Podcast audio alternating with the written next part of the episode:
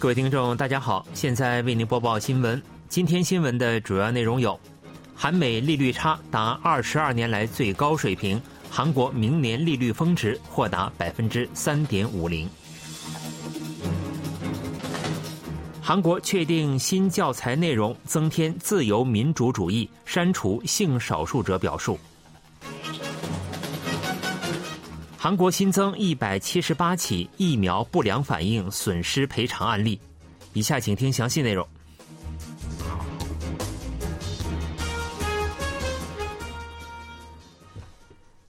美联储再次加息零点五零个百分点，使韩美利率差扩大至一点二五个百分点，达到二十二年来的最高水平。美联储在当地时间十三日至十四日召开的联邦公开市场委员会会议上，将联邦基准利率目标区间从百分之三点七五至百分之四点零零上调到百分之四点二五至百分之四点五零。另外，当天公开的点阵图显示，二零二三年底联邦基金利率预期中值为百分之五点一。尽管美联储放慢了加息步伐，但韩国与美国的基准利率差扩大至了1.00至1.25个百分点。若美联储本轮加息的中值利率达到点阵图所预期的百分之五左右，则韩美利率差有可能扩大至1.50个百分点，甚至更高等历史最高水平。韩国银行行长李昌镛在回答关于韩国中值利率的问题时表示，大部分委员认为应达到百分之三点五零。十五日，韩国中部地区降下大雪，行政安全部于当天上午九时启动中央灾难安全对策本部第一阶段应急工作体系，并将大雪警报从关注提高至注意。当天，首尔、京畿道、江原道、中青南道、世宗市等中部地区发布大雪警报；京畿道东部、江原道、中青北道地区预计将出现最高超过十厘米的降雪。中央灾难安全对策本部要求有关机构做好对隧道出入口、桥梁、斜坡路段等易积雪结冰地带和学校、幼托、地铁站、公交车站周围的除雪工作。受出口向好、保持社会距离措施解除的推动，去年韩国企业的净利润增长超过一倍，创历史新高。制造业、信息通信业、住宿餐饮业企业的利润增长尤为明显。统计厅十五日公布了包括上述内容的二零二一年企业活动调查结果。去年，除金融保险企业外的所有国内企业的净利润为二百二十二点四万亿韩元，同比猛增百分之一百二十七点六，金额和增幅均为二零零六年统计实施以来的最大值。除电力、天然气企业外，所有企业的净利润均出现增长，其中住宿餐饮企业的净利润为六百七十亿韩元。而一年前，相关企业的净利润下滑三点六六万亿韩元，制造业和信息通信业的净利润分别为一百四十三万六千零三十亿韩元和二十五万一千六百四十亿韩元，均为前一年的两倍多。韩国新教育课程案获通过，新教材将增添自由民主主义表述，删除性平等、性少数者表述。教育部本月六日提交的《二零二二教育课程二》，十四日晚在长达四个小时的国家教育委员会会议中获通过。教育部方案的大框架被保留，包括在高中韩国史教育课程中添加自由民主主义表述等内容。另外，性平等表述被改为性偏见和性歧视伦理问题，性少数者被改为因性别受到歧视的少数群体。卫生科目中的性意识被改为性自主决定权，以体现其明确含义。教育部将在年底前敲定上述修订案，并进行公告。新内容将从二零二四年起按顺序适用于中小学教材。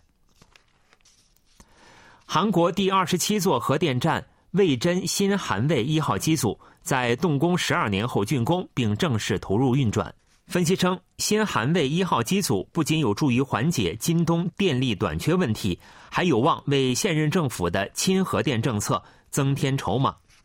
新韩卫一号机组在动工十二年后终于落成，这是韩国第二十七座核电站，也是首座反应堆、冷却剂泵等核心设备及电缆均为国产的韩国型核电站。新韩卫一号机组的发电容量为一千四百兆瓦，较现有核电站高百分之四十，设计寿命长二十年。新韩卫一号机组于二零一零年动工，原定于二零一七年投入使用。不过，政府在庆州浦项地震发生后，采取了加强用地稳定性的措施，并对消氢性能进行检验，使得竣工日期延迟。新韩卫一号机组生产的电力达到去年庆北地区用电量的四分之一。随着新韩卫一号机组正式投入运转，今冬电力供应有望相对保持稳定。产业通商资源部预计，新韩卫一号机组生产的电力最多可替代年一百四十万吨进口液化天然气所生产的电力，对减少能源进口、改善贸易逆差也将有所帮助。另外，新韩卫二号机组将于明年竣工，三号和四号机组定于二零二四年动工。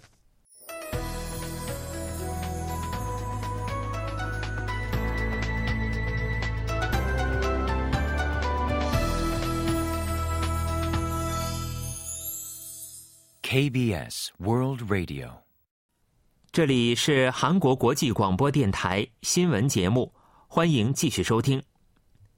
韩国首个月球探测器塔努里将于十七日凌晨进入月球轨道。科学技术信息通信部和韩国航空宇宙研究院宣布，塔努里将于十七日凌晨抵达距离月球一百零八公里的位置。预计当天凌晨二时四十五分许，塔努里将进行进入月球轨道的第一次近月制动，这也是整个探测过程中难度最高的环节。塔努里若要成功被月球重力捕获，就必须大幅减速，瞄准目标位置。若速度过快，探测器有可能错过月球；若速度过慢，则有可能坠落到月球表面。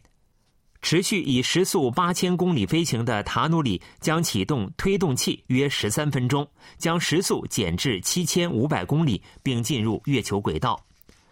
正常完成第一次近月制动后，塔努里后续还将进行四次近月制动，进入位于月球上空一百公里的圆轨道。进入任务轨道后，塔努里将于明年一月试运行，随后执行为期一年的月球探测任务。调查显示，韩国孤独死事件在五年间增长了百分之四十，平均每年有超过三千人在孤独中迎来死亡。中壮年男性是孤独死弱势群体，孤独死死者中，五十至六十九岁男性占据过半。政府十四日公布的首次孤独死实际情况调查结果显示，去年韩国孤独死死者为三千三百七十八人，五年间猛增百分之四十，年均有超过三千人在无人陪伴的情况下迎来死亡。孤独死现象在五十至六十九岁男性中尤为明显。去年孤独死死者中，五十至五十九岁男性占比百分之二十六点六，六十至六十九岁男性占比百分之二十五点五。首尔市福利财团首席研究委员宋衍洲指出，这部分人群或失业，或提前退休，或生意失败，与家人断绝了关系，社会关系网十分脆弱，即使提供帮助，主动拒绝的情况也很多。保健福祉部将在这次调查结果的基础上，到明年三月制定孤独死预防基本计划。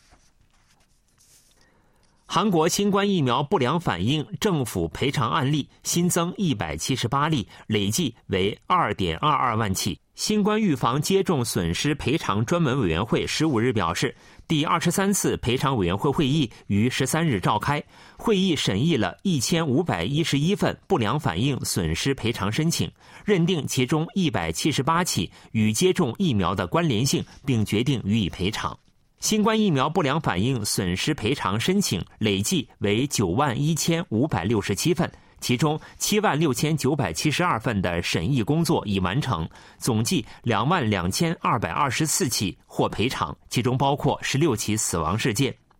在一万四千五百二十八起小额诊疗费赔偿申请中，五千四百四十四起经过适当审议后获得赔偿。此外，截至十五日，经重审后确定的疑似关联性疾病医疗费支援对象累计为一千零八十八人，死亡抚恤金支援对象为八人。联合国安理会近期通过了一项新决议案，规定今后人道主义援助将不再受制裁限制。分析认为，今后对北韩人道主义援助有望更加顺利的展开。本月九日。联合国安理会通过了美国和爱尔兰主动发起的新决议案，决议案允许向受到安理会制裁的国家提供人道主义援助，援助范围除物品、服务之外，还包括资金支付、金融资产和经济援助。新决议案的适用对象为包括北韩在内的十四个安理会制裁对象国和基地组织等两个团体。国内外人道主义援助团体即刻表示欢迎。新闻为您播送完了，是由于海峰为您播报的，感谢各位收听。